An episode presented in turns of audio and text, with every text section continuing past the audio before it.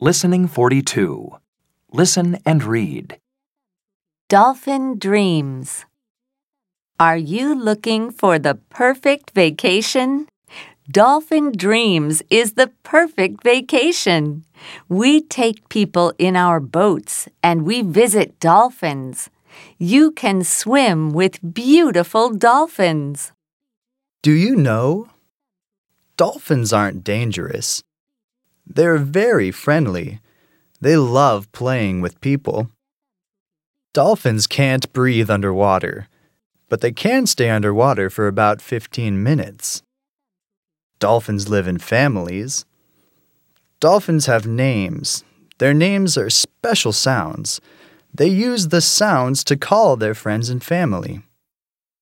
Dolphins can't live in polluted water. They can only live in clean water. Book your vacation today.